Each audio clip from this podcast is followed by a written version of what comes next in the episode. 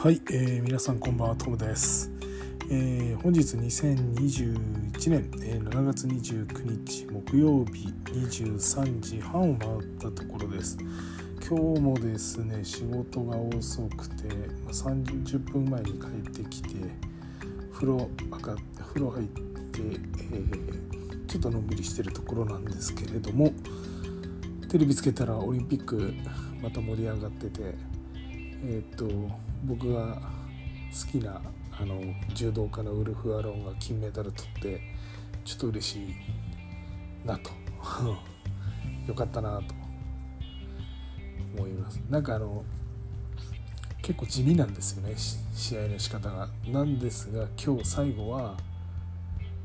大内刈りで1本取って勝ちました。僕もちょっと小さい頃柔道やってたんであの柔道好きなんですけどなかなかお家割りって決まんないんですよね。あのまあどんな技でも投げ技って難しいんですけれども本当に相手が一瞬油断した隙にスッとこう相手の、まあ、股に足掛けてていう感じなんですよね。体重の体重を前に、え、移動しながら足をかけるみたいな、まあ、あれされると片足ロックされた状態でひっくり返るわけですね。反対側に。僕はやられたことあるんですけどあんまりうまくなかったんで、うん、やられたおそらく相手方はあちゃーと思ったと思うんですけどね。もうあちゃーと思った時にはもう完全に背中ついてると思うんで。まあ、あの大あの大舞台で、うん、ああいう技を出せるっていうのはやっぱりたくさん練習してるからなんだろうなってのがよく分かりますね。はいということで、えー、と本日も、えー、入門サイバーセキュリティを始めたいとスタートしたいと思います。えー、まずですね今日ですねえっ、とちょっとこれがですね何の順から説明入ろうかちょっと悩んでるんですがえっとちょっと最初にですねアメリカとイギリスとオーストラリア、えー、のですねセキュリティ機関からですね悪用が多い脆弱性トップ30が公表されたと、えー、早急に修正をということで、えー、まず1つ目のニュースをお伝えします。これあの3カ国のセキュリティ機関はですねサイバー攻撃者によって悪用が多い脆弱性30件を公表したと、えいずれもアップデートがリリースされているので早急に対処するよう広く呼びかけています。はい。でですねまあ詳しくはあのえー、CISA ですのですねホームページ、えーアメリカのサイバーセキュリティインインフラストラクチャーセキュリティ庁のホームページそれと、えー、イギリス国家サイバーセキュリティセンターそれとオーストラリアサイバーセキュリティセンターこういったところのホームページをご覧いただければと思います。えー、っとそうですね。まああのこれまで法収録でお伝えした内容が多いですね。はい。うん、まあ、ちょっとあのご覧いただければと思います、まあ、結構マイクロソフト系それとパルスセキュアですね。あと VMwire なんかもありましたね。そうですね。一番やばそうなのはうん悪用が多かったのはシトリックスですね。シシトリックスシステムズ、えー、次いで、えー、パルスセキュア。それとフォーティネット、えー、F5 ネットワークス。まああとはマイクロソフトとかですかね、うん。まあ、こういったところですね。はい、ぜひあのホームページご覧いただければと思います。えー、それとですね、これちょっと製品関係なんで、ちょっとあの気をつけなきゃいけないんですけど、トレンドマイクロのエンドポイント製品に脆弱性が見つかってますともうこれすでに悪用も確認されていますので早急に更新をということになってますで、えー、脆弱性明らかになったのは、えー、同社が法人向けに提供しているものだそうです。これはのトレンドマイクロ APEX1、えー、2019えー、それとトレンドマイクロアイペックス、えー、1 SARS ですね。とウイルスバスター関係ですね。ビジネス関係のですね。製品ですね。こちらはですね、えー、トレンドマイクロのホームページをご覧ください。あと JVN のですね、え、ホームページでも、え、トレンドマイクロの企業向けエンドポイントセキュリティ製品における複数の脆弱性こういったところのニュースが、え、公表されています。はい。脆弱性関係はこの2件ですね。それとですねえーとあそうそうこれちょっとえー、お伝えしたいなと思ったんですけど、えー、2021年、えー、第2四半期第2クォーターのセキュリティ相談が、えー、12%増えていると偽宅配業者 SMS 関連が大幅に増加しているということです。え少し詳しく説明します。え2021年第2四半期に情報処理推進機構 IPA の相談窓口へ寄せられたセキュリティに関する相談は全四半期から約1割増加しました。宅配業者宅配事業者を語る SMS の相談が43.2%増と目立って増加しています。くれぐれも注意しましょう。え同四半期に同機構が対応したセキュリティに関する相談は1827件全四半期の1631件から12%増となりました相談内容別に見ると宅配事業者による、えー、不在通知を装ったショートメールやショートメッセージサービス SMS に関する相談が345件あったということです。えー、前四半期から43.2%増加しました。500件近く報告が寄せられた2020年度2020年後半に比べると低い水準となっておりますが、えー、増加傾向が見られ注意が必要と、えー、なります。一方でマルウェアを検知したなどと偽のアラートで不安を煽りサポートセンターに電話をかけさせ製品の購入などを迫るマルウェア検出の偽警告に関する相談は232件。全四半期から5.7%減少しました。2020年第3四半期の677件をピークに減少傾向が続いています。まあ、ちょっとなんかこれあれですよね。難しいですよね。サポートセンターに電話をかけさせ製品の購入を迫るとかですね。なんかこう冷静に考えるとちょっとなかなか難しいなと思いますね。で性的な動画を閲覧している映像を入手したなどと騙すセクストーションまがいのメールなど仮想通貨を騙し取る詐欺メールは154件。で全四半期の204件から減少が見られました。一方 iPhone のカレンダーへ身に覚えのないイベントが追加されマルウェアに感染したなどと通知される問題に関する相談は109件で、えー、全四半期から38点、えー、38%増となっています。ありましたね iPhone のカレンダー機能ね。以前紹介したような気がしますね。で ID やパスワードを不正に第三者が入手し SNS やオンラインショッピングサイトクラウドサービスなどで本人になりすましてアクセスする不正ログインに関する相談は55件で全四半期の50件からえ微増となっています。えワンクリック請求に関する相談は全四半期と同数の30件ということです。はい、えー、こちらの IPA 情報処理推進機構のホームページをご覧いただければ、えー、今回のですね、え第2四半期のセキュリティ相談の、えニュースが、え見られると思いますので、ぜひご覧ください。はい。ということで、その他のニュース、今日1件ある、1件しかないんですけど、えー、っとこれがですね時事通信社で起きた、え事件ですが、えー、記者が USB メモリーを紛失、えー、10ヶ月後に発見され発覚したというもので、えー、っとちょっとですね紹介します。えー、時事通信社は東京オリンピックの聖火リレーに関する個人情報をはじめ資料や取材メモなどを含む USB メモリーを一時紛失したことを明らかにしました同社によれば同社福島支店の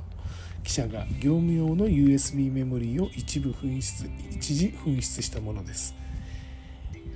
2020年2月下旬から3月中旬頃になくしたとみられますが紛失した場所は分かっていません。なんでだって話ですね。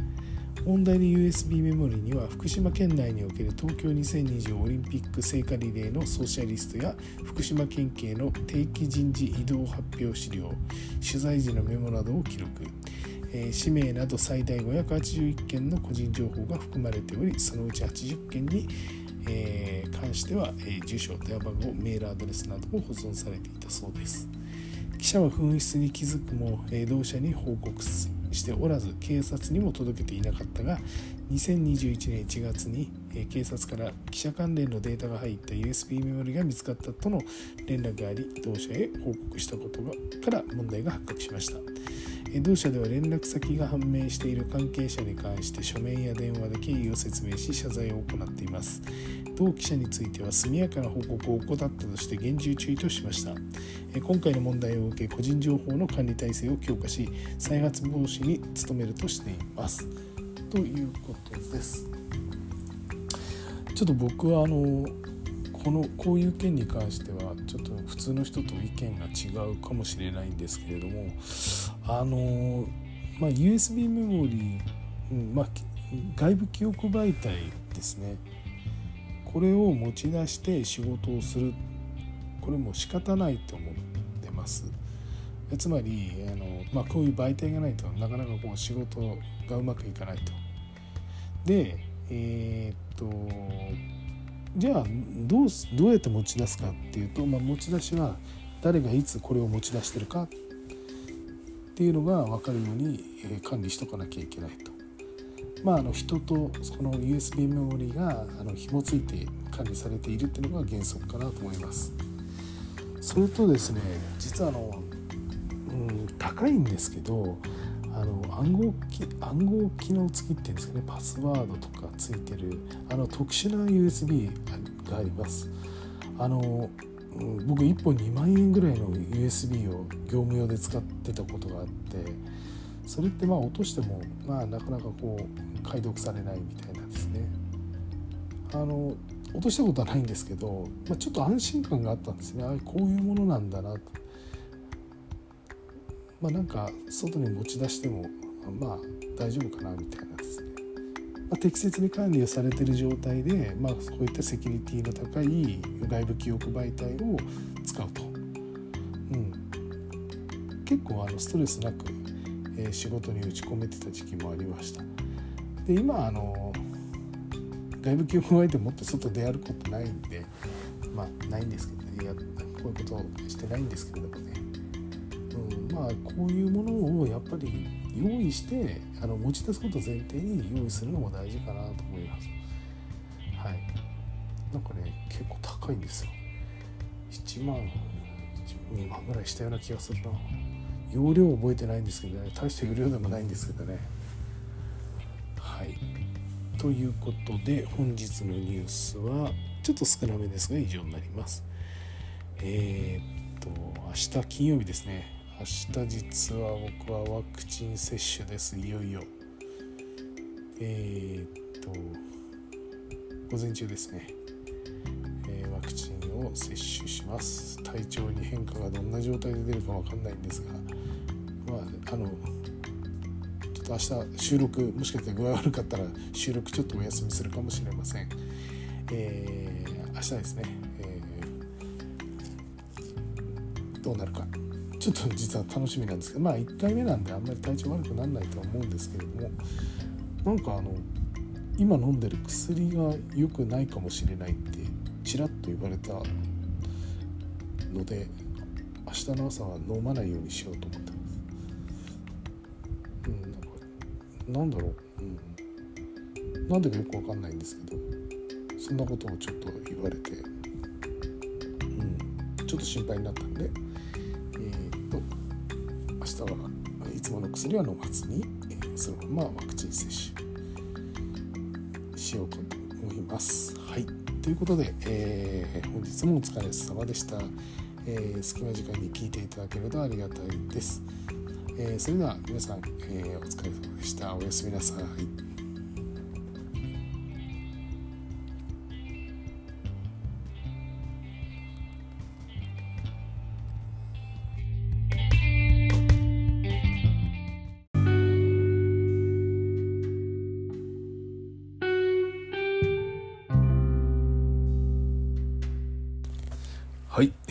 皆さんこんばんはトムです、えー、本日2021年7月30日金曜日23時35分を回ったところです。えー、っとオリンピックの話をする前に、えー、今日、え、ワクチンの、えー、1回目打ってきました。えっと朝10時に打ったんですけどえっと出ました副反応が。えっ、と何が出たかっていうと,、えっと手足がしびれるやつですね。それとあとちょっと手が手足が冷たくなるっていう冷たい感覚に陥るってやつで打って30分もしない間に出たんですよね。でしばらくしたらまあ治ったんですけどめっちゃびっくりしました。出るんだと思って。アレルギーとかは出ない出なかったですけどね。ただ同じ部屋でなんか体調悪かったのかちょっと具合打った後具合悪くなっちゃったあの女性がいて運ばれてっちゃったんですけど、まあ、そういう方もいるんだなってのが分かりました、まあ、2回目はしんどいって言うんでちょっと2回目の時は会社休もうかな思ってます。はい。えっ、とそれとオリンピックは家に帰ってきたら、えー、フェンシングで金を取ってた団体エペえエペ団体ですね。男子エペ団体、え、すごいなと思って見てました。フェンシングはあの太田さんって前回のオリンピックで頑張ってた今会長さんですね。結構好きであの、ま、見てたんですけどなんかあのフェンシングって普段見れないですよね。どなんか放送してるんだったら見てみたいなと思うんですけどなんかオリンピックぐらいしか見ら見られない、うん、なんか見るとこあるんですかね。結構あの面白いなと思って見てるんですけど。なんか情報あったらください。なんかやってんのかな？うんなんかうん。なんだろう。J スポーツとかでもやってんのかな？ちょっとよくわかんないですけどね。はい。ということで、えっと、本日の、えー、入門サイバーセキュリティスタートしたいと思います。はい。えーと、それでは、えー、7月30日の、えー、脆弱性の関係から始めますが、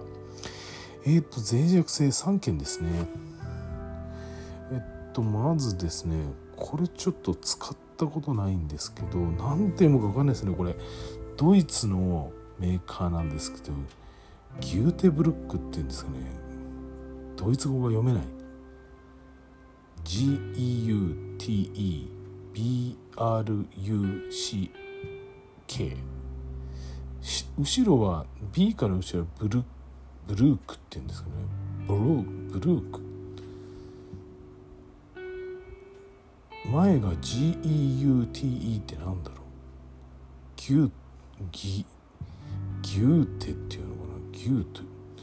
すいません。ちょっと読めないんですけど、まあ、こちらのなんか有名なあのネットワークカメラのメーカーなんですけど、えーと、こちらの産業用ネットワークカメラに深刻な脆弱性がありましたと。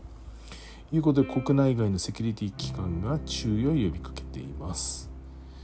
で同社ではですね脆弱性に対処したファームウェアをリリースしてます、え、セキュリティ機関ではアップデートを強く推奨しているとともにアップデートできない場合はパスワードの変更アクセスの制限やネットワークの分離カメラの停止ネットワークからの遮断など緩和策の実施を呼びかけています。これ結構深刻なのかもしれないですね。ちょっと詳しくは分かってないんですがホームページあのをご覧いただければと思います。ただ読み方わかんないからみんなすいません。僕が読んでもわかんないですよね。申し訳ないです。勉強不足で。すいません。えそれとですねバッファロー製品にも影響が出るということでこれはあこれも読めないなこれ。なんて読むんだろうこれ。え？ARCA DYAN ディアン後ろはディアンっていうのかな？アーカディアンっていうのかな？ちょっと全然わかんない。えっ、ー、とこれ、えーと、ARCADYAN っていう会社の製品のルーターソフトに脆弱性があると、えー、複数ベンダーのルーター製品に採用されている、まあ、こちらの、えー、会社の、えー、ソフトウェアに脆弱性が判明してますということです。えっと、こちらはもうすでにあのファームウェアが、えー、リリースされていると。バッファローバッファローでは2製品に対して、えー、ファームウェアのアップデートを公開してますと。影響を受ける他製品についてもファームウェアの準備を、えー、進めており提供まで緩和策の実施を呼びかけていますということでこちらの方結構いろんなところ出てますね、えっと、バッファローのホームページそれとシーサーと CC のホームページそれで JVN ですね。まあこういったところあとバッファローの本体シーサーと CCJVN そうですね。こういったところにも載ってるということで、まあ、結構大きな話なのかもしれません。はい。で3つ目最後ですが、えー、Apple、えー、MacOS のビッグサーの、えー、なんだこれ。あビッグサーとああと iOS、iPadOS のゼロデイ脆弱性を修正したと。今月2度目の更新が行われてます。はいこちらの方は、えー、後でちょっと自分の端末も調べています。はい。ということですね。えー、それとですね、まあ、業界関係の話です。えっとまずですねえっとこちら、えー、2021年第2クォーターの表現標的型攻撃に関する情報共有は40件ということで、えー、JC JC シップですね、えー、サイバー情報共有イニシアチブですね、まあ、こちらの方では2021年第2四半期に標的型攻撃面に関する40件の情報を参加組織と共有しましたというニュースですね。でこちらのレポートは情報処理推進機構の方に入っています。まこちらぜひご覧いただければと思います。えー、っと、そうですね。はい。えー、っと、次がですね。はい。次はですね、マイナンバーのヒヤリハットや漏洩の事例集こちら個人情報保護委員会で注意のポイントを公開した。え、個人情報保護委員会はマイナンバーの取り扱いにおけるヒヤリハット事例と、え、漏洩事例、え、を取りまとめた資料、え、特定個人情報を取り扱う際の注意ポイントを公開したということです。こちらの方は詳しくは個人情報保護委員会のホームページをご覧いただければと思います。はい、続いて、えっ、とこちらですね、えっ、と IPA の話なんですけれども、えー、情報セキュリティ白書2021の PDF 版が公開されて、ま、されました。これいつも買ってたんですよね。これなんか最近なんか、うん、PDF 版があるんだったらもう買わなくてもええなと思っております。はい。以上がですね、えー、今日の、えー、脆弱性、えー、業界動向の話になります。で、えー、っとその他のニュースですが、えー、2件ですねあります。一つがですねなんか前もこの似たようなニュースがあったんですけど、えー、コンサート当選通知に異なる宛な、えー、データにずれがあったと大阪市のニュースです。でこれはえっ、とやっぱりあれですねえー、表計算ソフトを用いて当選者のデータ管理を行っていたんだけども氏名による、えー、並び替えを行った際に、えー、氏名と住所にズレが生じて、えー、称号など確認しないまま当選者、えー、通知はがきを作成送付してしまったと。いうことですね。はい、あちょっとねこういうことをしてしまうとダメージの方が大きいんでね。手抜かないようにした方がいいと思いますね。はい。え、っと続いてですねこれはですね日本日本関西住宅管理の事件ですが、え個人情報を含む資料を元従業員が第三者へ提供したというニュースです。日本関西のグループ会社でマンション管理を手掛ける日本関西住宅管理はマンション居住者の個人情報が含まれる資料データを元従業員が、知人の事業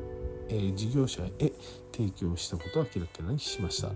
同社によれば管理業務を自宅するマンションにおいて同マンションの管理員を務めていた元従業員が、過去実施した修繕工事の、関係資料のデータを知人の事業者へ提供したというものです。え提供した資料にはマンションの居住者に対して実施したアンケートの結果が含まれており居住者の氏名電話番号連絡先など個人情報が含まれていたと、えー、個人情報の具体的な件数などは明らかにしていませんが同社に対する取材では委託元の意向もあるとしてコメントは得られませんでした個人では対象となる物件の居住者に対し説明と謝罪を実施。国土交通省に対して報告を怠ったということです。はい。ということですね。はい。そうですね。あとはないですね。はいあのちょっと今日ね短めの収録にしたいと思います。あの明日実は土曜日仕事なんで早く寝ないといけないので、えー、早く寝,、ま、寝ます。それと注射打った後なんでちょっとおとなしくしてようかと思います。はいということで、えー、本日の収録は、えー、以上になります、えー、隙間時間に聞いていただけるとありがたいです、え、皆さんは、えーまあ、今日金曜日なんでお疲れ様でしたと、え、僕はあと一日頑張ります。はい、えー、それでは皆さん、えー、ありがとうございました、えー、ゆっくり休んでください。はい。えー、それとそうだ忘れてました。えっ、と来週の月火水は、えー、おそらく収録ができないので、まあ、まとめてね、木曜日に収録したいと思います。えー、っとまあ運動やってるっていうことであのラグビーあのコーチをしてるんですけれども、えー、月曜日からですね、えー、長野県の菅平高原というところで全国大会があるんでちょっと高校生の女子の高校生ですねの引率でちょっと行ってきます。はい。なのでちょっと収録できないかもしれませんので、えー、後でねまとめて行いたいと思います。以上です。はい。おやすみなさい。さよなら。